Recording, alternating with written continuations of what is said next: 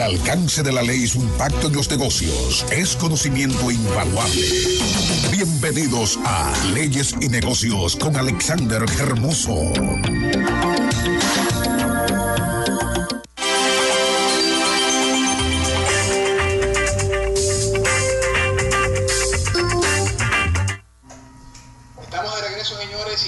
A continuación es qué sucede cuando usted decide disolver una sociedad comercial en la República Dominicana. Lo que dice la ley versus lo que dice la DGI. Y para esto recibimos al abogado de cabecera de este espacio, Alexander Hermoso, dando las gracias a Rancho La Guarida, Confort en las alturas. Alexander, bienvenido. Muy buenos días y muchas gracias eh, a ustedes que me reciben y a los amigos oyentes de Marketing One en este sábado de julio, ya el año casi en Navidad. Mañana Día de los Padres, poco mencionado, pero, ¿verdad? Ah. pero el día a mi papá, que lo quiero en el alma, Santiago Rodríguez Siri, tu papá. Sí, no, uno lo felicita, pero lo que digo es que el, detalle es la, la trascendencia que tiene y lo evidente que se hace a nivel de, de las mismas tiendas esa no, compra, ¿verdad? Eh, como oía yo un señor ayer, eh, de, San Valentín pasamos a las madres y de las madres pasamos a los útiles escolares.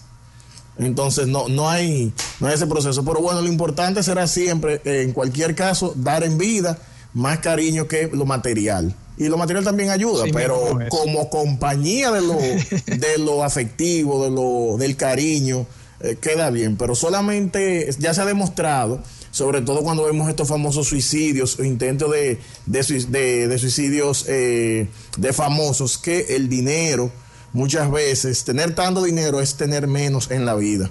Entonces, ¿verdad? Una nota no tan jurídica, pero sí real. Aunque claro, ante cada fallecimiento se abrirá una sucesión, una posible investigación en la policía, eh, y esos son otros temas. Ya. Así mismo es. Alex, tú complicaste la mañana con un tema, Con, un tema legal que del cual todos pues todos los que hemos estado en empresa, en cierto modo, hemos sido testigos, ya sea directa o indirectamente o viéndolo desde afuera. Y es sociedades que no funcionan por X o Y razón y al final tienen que disolverse.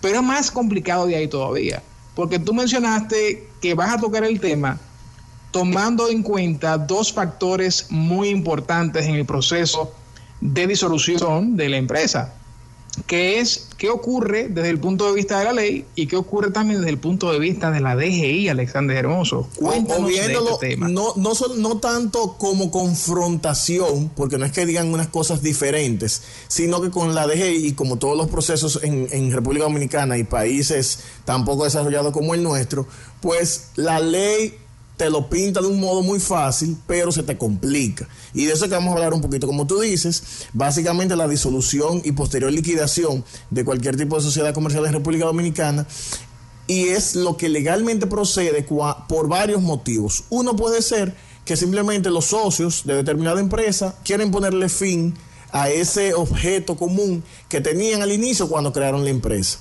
Lo ideal sea en eso, como pudiera ser el caso de una insolvencia de una empresa que tiene problemas financieros, es agotar un proceso creado por la ley que es la disolución y posterior liquidación de la misma. ¿Qué vemos en República Dominicana y en muchos países? Bueno, que simplemente el dueño se desaparece, los, em, los mismos empleados o trabajadores llegan un día, encuentran todo cerrado y dicen, ¿qué pasó? Que se fue el don. Eh, Entonces, esa, es la realidad. Recogió la liquidez, limpió las cuentas. Si, si, había, si había algo, sí, porque a veces no hay nada, pero, lo que, pero todavía se sigue debiendo. Y lo que mucha gente, más antes que ahora, porque entiendo que la tecnología y el poco avance tal vez que hemos tenido en ámbitos de acuerdos internacionales de captura y demás asuntos judiciales, pues eh, ha desmotivado uno que otro, porque antes sí era más común que simplemente cerraran el negocio y se fueron. Pero bueno, vamos a partir de lo que debe ser y de lo que es una y que se puede dar incluso por algo positivo, porque como vamos a verla o vamos a mencionar eh, momentáneamente la disolución que como ya decíamos, eh, pues es ese acto jurídico a través de que una sociedad suspende el desarrollo de una actividad comercial particular y entonces puede venir por un motivo como podría ser una fusión, donde dos empresas se están uniendo y una va a dejar, una de ellas va a dejar de existir. Eso puede ser algo positivo porque cuando hablamos de fusiones normalmente es para ampliar, para crecer. Eh, o sea, son proyectos positivos diferentes, como hemos mencionado el caso, de que hay una falta de liquidez y realmente el negocio no puede continuar. Entonces, la Ley General de Sociedades Comerciales, que es la 47908, modificada en el 2011 en, en muchos aspectos, porque hay que tener claro que esa 47908 era mejor que lo que había, pero también creó muchas situaciones. Entonces estableció todo un procedimiento partiendo de estas empresas tipo sociedades de responsabilidad limitada, también las mismas SA, etcétera, a nivel de sociedades y también la empresa, recordemos que está la empresa individual de responsabilidad limitada, EIRL, que es un solo dueño, donde se siguen las mismas, los mismos lineamientos en sentido general de las sociedades, pero es más fácil a nivel de documentación y de decisión porque es un solo dueño pero también debe agotar un determinado procedimiento. Entonces, ¿dónde viene tal vez ese conflicto? Y que José Ignacio ha mencionado la y bueno, que pese a que el procedimiento de la ley te establece algo relativamente fácil y corto, por así decirlo, es importante tener desde claro que hasta que la DGI no te cancela, no te suspende ya, no te cancela, que es el término, porque la suspensión aplica en otros casos, no te cancela tu RNC, la sociedad sigue operando. O sea, que y ese proceso de la DGI, ¿qué tiempo dura, Alexander? Porque estamos hablando de que si yo quiero disolver una, una empresa eh, para el cierre del año, para el 20 de, del próximo mes, que es el cierre del, del ITEB y todo lo demás, y ya yo quiero disolverlo, yo y tengo que esperar y seguir reportando. Mira, vamos. Eh, Alexander, ve un poquito atrás, por favor. ¿Qué dice la ley para después entender ¿Cómo lo complica la DGI? ¿Qué dice la ley? Bueno, la ¿Cuál es el proceso natural de yo, de yo suspender mi, mi, sociedad? Dependiendo del tipo de sociedad, pues los procedimientos son eh, con algunas... Eh, con algunas diferencias, pero a grandes rasgos, y tal vez hablando de la más utilizada, que sería la de responsabilidad limitada, conlleva primero que todo una asamblea.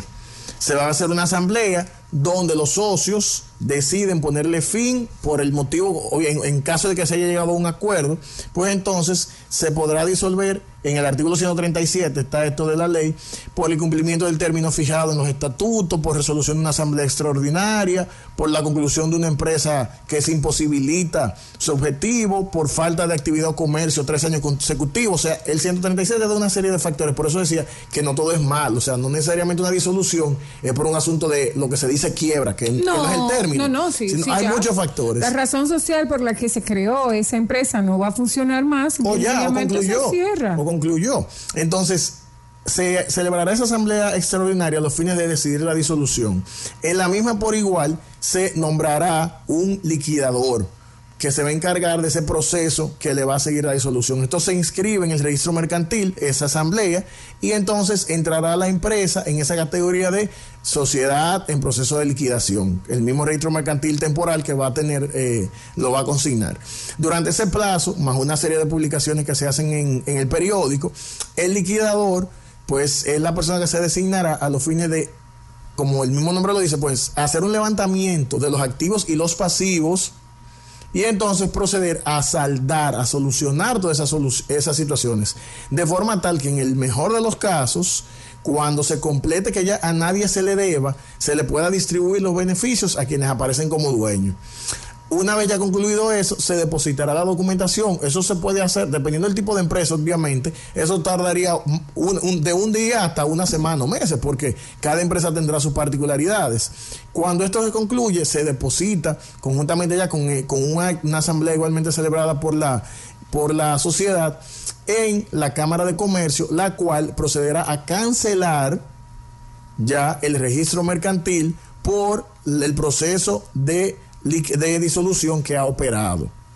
Con ese registro mercantil, que como digo, dependerá del, tiempo que dure la empresa en el proceso previo, se deposita con una serie de documentaciones en la DGI que podría, podríamos mencionar, hay un formulario de declaración jurada de, para, el, para la actualización, ya con esos detalles de la nueva de ese proceso que se ha agotado, se depositará una copia también de la Asamblea General Extraordinaria que decidió la disolución, eh, copia también de la Asamblea con la liquidación debidamente registrada en la Cámara, copia del registro mercantil, como le dije, que ya en el certificado va a decir que está eh, disuelta y dependiendo del tipo de situaciones, pues una más que otra documentación. Eso se deposita en la DGI y se le solicita que proceda ya con la disolución de ese, y la cancelación de ese RNC en virtud de la disolución que ha operado.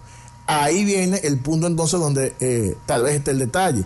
Eso puede durar meses, meses, meses y meses. Y en la medida en que el proceso de disolución tal vez haya dejado algún vacío, como podría ser eh, que tenga, por ejemplo, Yanela, un todavía la, el, el verifón, eh, que todavía tengas el contrato vigente del verifón. que no haya cerrado todos tus acuerdos comerciales eh, con, con, bancas y demás. Exactamente. El simple hecho de tener todavía un contrato vigente de verifón que tal vez tiene un año en una gaveta que no se ha usado, pues eso va a obstaculizar ese procedimiento de por sí lento de la DGI. Entonces tú pensar en que en un mes vas a resolver todo es ser muy iluso porque eh, por lo que hemos visto, hasta alrededor de 10 meses, 8 meses, ha durado la DGI en simplemente proceder a cancelar ese RNC. ¿Y dónde viene la consecuencia? Mucha gente entiende muchas veces que depositando simplemente en la DGI ya termina con mis obligaciones. Y no, hasta que esa cancelación no, usted no lo tiene ya notificado y constancia en sus manos, usted debe continuar, en el caso por lo menos de, de si estaba reportando anteriormente ITEVIS, continuar haciendo la declaración jurada, aunque sea en cero, y si pasó el año o intervino en ese interín el año del ejercicio social, hacer su declaración jurada. Entonces, eh, pensar que simplemente cuando hablamos de una disolución y de liquidación concluye el proceso con que depositemos en la DGI, ni siquiera con que depositemos en la Cámara de Comercio, no, no. Vamos a pensar que, llegamos mucho más allá y depositamos en la DGI y entiendo que ya, no. No es tan sencillo, no es tan fácil. La DGI, incluso si ustedes verifican en el portal, pueden encontrar en el mismo portal de la página web de la DGI las explicaciones para el cese y la disolución con los formularios y la documentación que se requiere, lo cual a los fines orientativos está muy bien, pero necesitamos que ese trabajo interno también sea más diligente. Estamos hablando que para constituir una compañía hay que tener a, la mano un... Para, la disolución. No, para constituirla hay que tener en la mano un contador, hay que tener eh, de la mano un abogado que te ayude en el proceso y, toda la parte esta, esta de, de, de ensamblaje de una empresa. Para cerrar una empresa el proceso pareciera más traumático. Más complejo. Entonces, hay que tener de la mano ese abogado. El tema del contador, al, en una IRL, en una SRL, donde se va a manejar, eh, donde se constituye, por ejemplo, con capital en efectivo, ni ahí siquiera sería en principio para esa parte, claro, para la operatividad mensual y del día a día, sí. sí. Pero en esa parte inicial, si los aportes son en efectivo y numerario, 100 mil, 200 mil pesos, ni ahí se necesitaría un contador en la parte inicial. Pero para el tema de la liquidación y sobre todo donde hay activos, porque si es una empresa que nunca operó, muchas veces se hacen empresas por un determinado objetivo, los socios se pelean a los 15 días y la empresa nunca operó, pero se constituyó y tiene su RNC y eventualmente incluso si dura un año tendrá que declararse su declaración jurada y su ejercicio de cierre si no se resolvió nada antes de que el año concluya, el año social. Correcto. Entonces, para el cierre es vital.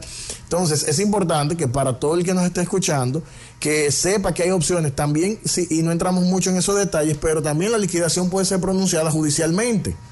Si los socios no se ponen de acuerdo por determinadas situaciones, como el mismo hecho incluso de, ya, de ponerle fin al contrato, pues entonces se puede iniciar un proceso, y digo contrato a, ese, a esa relación comercial que había entre los socios, puede llevarse a feliz término judicial, y, de ahí la ironía, feliz para quien quiere que se le ponga fin. Qué forma de decirlo. También muchas veces es por el, el tema de uno de los socios. A veces en situaciones donde uno de los socios eh, no está cumpliendo a cabalidad con todas las obligaciones y la opción que toman los demás socios, pues vamos a ponerle fin a esto.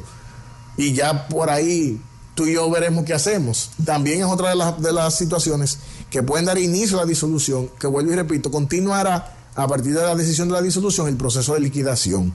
Aunque no haya nada que repartir, pues deberá hacerse un levantamiento y una declaración jurada donde diga que no había nada que partir. Y cerrar ese tema con broche de oro. Tratar de cerrar con broche de oro. Y sin mencionar todavía toda la complejidad que conlleva liquidación de empleados, que conlleva también tú notificar a los clientes y también a los proveedores por escrito eh, la situación de disolución, o sea, todo ese proceso que también conlleva tú, tú comunicar eh, esto, o sea, a eso te lo pone el cherry de la DGI y de verdad que es un tema, un tema traumatizante, Alexander Hermoso. es un proceso, es un proceso. Es un proceso, inclusive eh, me ha tocado que al momento en que decidí cambiar de, de razón, de razón comercial, Sí, la razón social. de, perdón, de razón social, tuve que comunicarle a los proveedores lo que estaba ocurriendo. Fuera de los clientes, ¿cierto? Yo mí la comunicación con los, con los proveedores y todas, las personas, todas esas personas que generaban una factura a la que yo tenía que pagar, tenía que hacerlo porque de lo contrario podía también haber un overlapping con la, nueva razón y que la dejé y dijera, no, pero tú nunca, tú nunca cancelaste tu, tu otra razón social. Puede ser un ejemplo la, la física.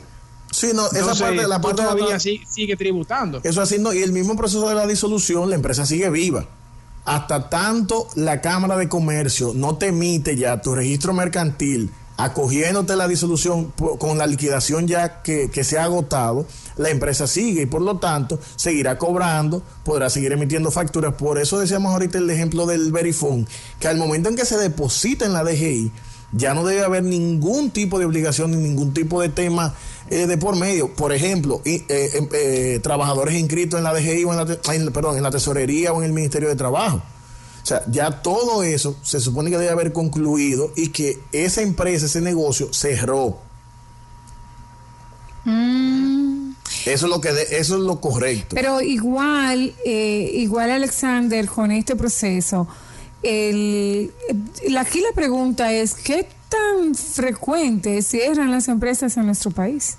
Bueno, el problema es que ante esta dificultad, muchas de ellas, primero la gran, la gran, la gran cantidad que tenemos de, de empresas no formales. O sea, tenemos una cantidad de empresas no formales que, claro, cada día la DGI te cierra más ese ámbito de tú no estar formal eh, y ha impulsado de buena o mala manera que muchos se regularicen.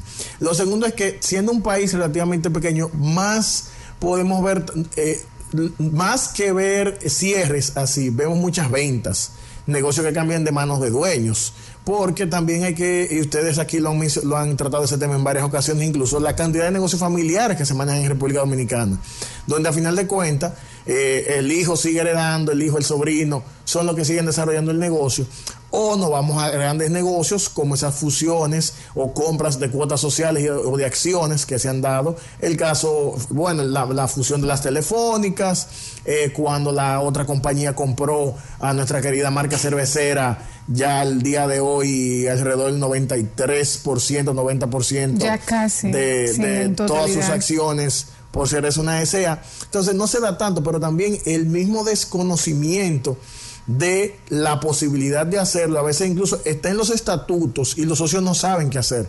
Y llegan tal vez donde el abogado diciendo, mira, tengo esta situación, ¿qué puedo hacer?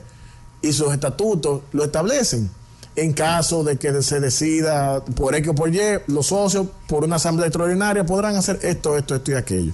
Entonces, a modo de, orientación y de como siempre tratamos de ser lo más claro y ya no posible en el programa, pues la idea es que primero todo comerciante recuerde que tiene esa posibilidad de hacer o ejercer el proceso de disolución por múltiples causales. Ya habría que ver si, si efectivamente lo que usted entiende como una causa eh, está reglamentado en la ley. Segundo, que iniciar ese proceso de disolución, la compañía sigue vigente, la compañía sigue viva y va a agotar un proceso de liquidación donde debe tratar, porque hablamos que puede ser incluso por dificultad económica, pero vamos a poner un mejor escenario. Se, saldó, se saldaron todas las deudas.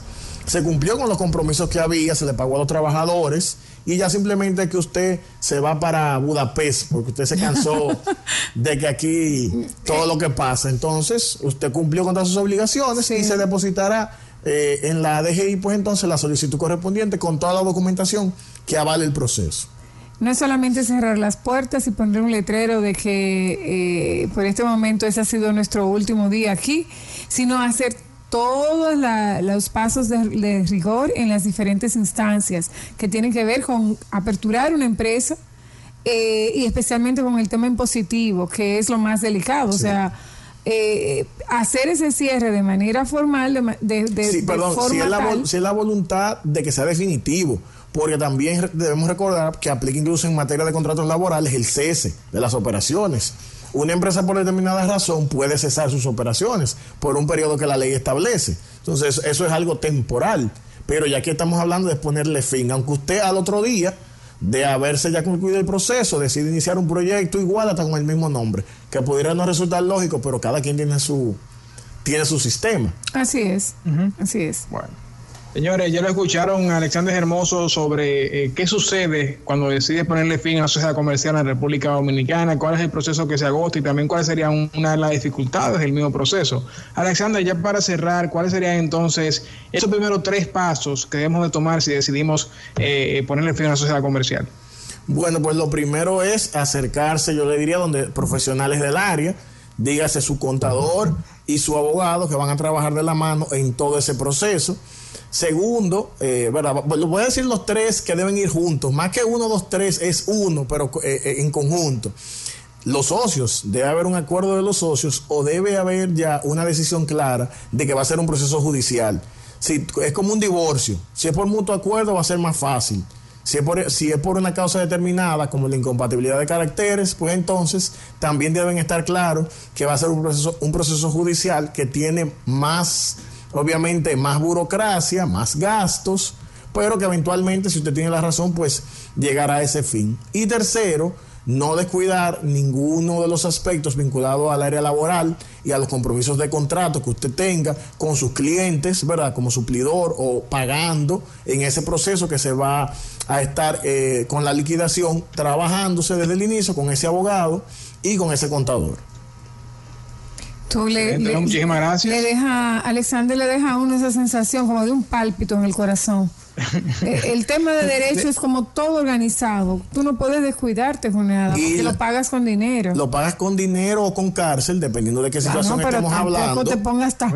Porque tenemos sábado, Alexander, sábado a las 12 del mediodía, por Dios. Como es una máxima internacional, la ley se reputa conocida para todos. En el caso de República Dominicana, a partir de su promulgación, 24 horas en el Distrito Nacional y 48 horas a nivel nacional. Y digo un tema, por ejemplo, como cárcel, porque si hablamos de una evasión de impuestos, que usted no sabe que tiene que pagar impuestos por X mercancía y la DGI categoriza eso como una evasión o un fraude ya mayor, pues usted irá preso. Entonces, y no puede decir yo no sabía. Mm. Por eso Alexander es el abogado del grupo, señores, y Janet y yo, pues solamente lo escuchamos y damos nuestro parecer. Alexander, muchas gracias por compartir tu tiempo y compartir este tema con nosotros. Muy, muy útil y yo sé que muchos oyentes van a tomarlo como referencia en este, en este proceso que estén pasando. ¿Dónde podemos contactar contigo para recibir asesoría legal? Claro, bueno, pues en nuestro teléfono 809-583-5566 en la oficina Fausto García y también en nuestras redes sociales de Twitter, Alex Hermoso, como también vía, y lo hace, sabemos que lo hacen vía la de Marketing One dándole gracias, como decía ya en el inicio, pues a Rancho La Guarida. Rancho La Guarida, que les informo que ya en esta semana vi las fotos de que viene una piscinita que no tenía Rancho La Guarida. ¿En el 1 o en el 2? En el 2. Está en el 2, pero como, como eh, válido también aclarar, y sobre todo para que lo busque en Facebook, que las instalaciones son compartidas. O sea que usted puede haber alquilado la 1, pero si desea utilizar como sería este caso la, la piscinita, porque allá en la en Jarabacoa vemos muchas de esas piscinas naturales que se alimentan de agua del río y baja. O sea, es un agua que va fluyendo. No es un agua aposada ni con máquina, no, no, no. Es agua que va, que es por, por gravedad. ustedes van a represar y obviamente el agua sigue fluyendo. Exactamente, está. Por lo que vi en las fotos, entiendo que ya este fin de semana debe estar. No, de, día, tú sabes que de día ya Jarabacoa, como el mismo Constanza, que a veces la gente se engaña en el pueblo, en la parte del, pueblo, no de la montaña, pero sí del pueblo, está, está cálido. Y, Pero el agua, el agua fría sí ahí ya te ayuda. Y para el que no le guste caminar para el río, que apenas son 6, 7 minutos, pero para el que no le guste caminar al río, va a tener ahí esa piscina. O sea que me imagino que ya para la semana que viene en Facebook podrán ver esas fotos de Rancho La Guarida. Excelente, señores. Ya lo escucharon Alexander Hermoso y con esto cerramos y damos las gracias a Don Emilio Coffee Shop. Cuando una marca como Don Emilio Coffee Shop no duerme es porque se enfoca en entregar el mejor sándwich del país. Una franquicia que nos llena de orgullo con sucursales en Santiago Los Caballeros, específicamente en la calle México, Plaza Internacional, Aqua Auto Clean y también Avenida Hispanoamericana en San Francisco de Macorís y en Puerto Plata. Y también ya quedó anunciado próximamente Don Emilio Coffee Shop en Moca. Así que atención, que continúan trabajando y continúan expandiéndose en toda la zona norte del país. Don Emilio Coffee Shop con más de 15 años llenando de sabor la gastronomía dominicana. Vámonos.